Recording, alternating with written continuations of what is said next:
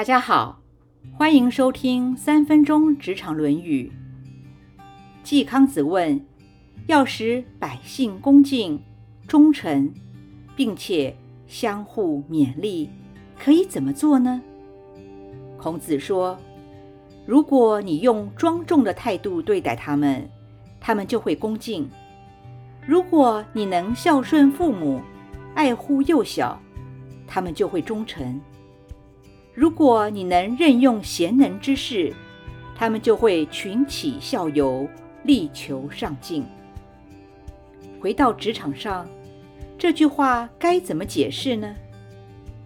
如果你希望下属对你恭敬，首先自己必须用庄重的态度对待他们。君子不重则不威。自己的行为若不端正、不严谨，是无法让下属看得起，更不要提尊敬了。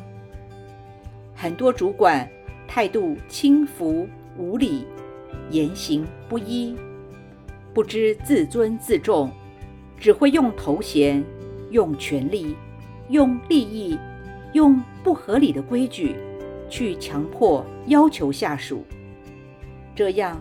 是不可能得到下属真正的尊敬，顶多只是换得下属的畏惧，甚至最后因此众叛亲离，劣币驱逐良币。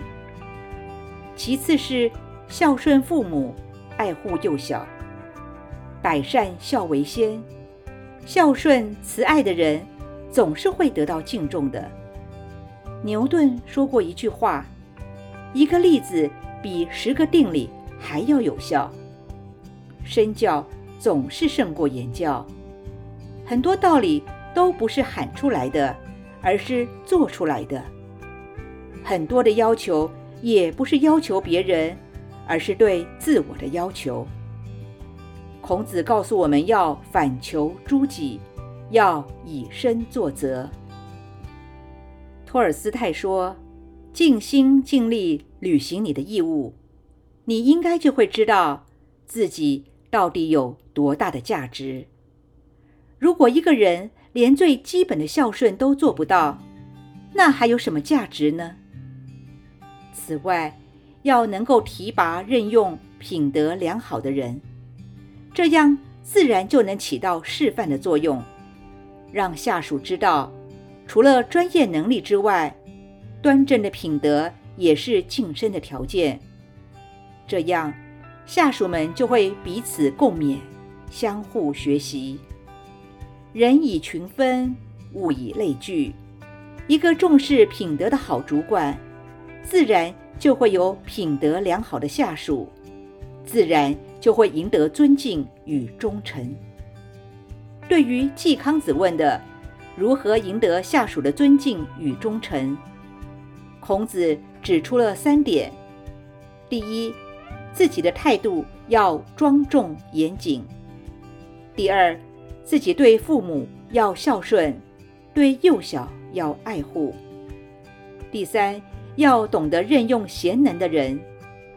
这些都是要我们往自己的内心去看，从自己的行为中做起，而不只是向外要求。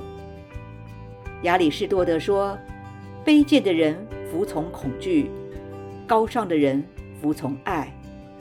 管理者若是能够善待大众，自然就能赢得民心与尊重，下属自然也就不会有悖逆之心了。”现在问问自己，有值得让人尊敬的条件吗？以上原文出自《论语·为政篇》。季康子问。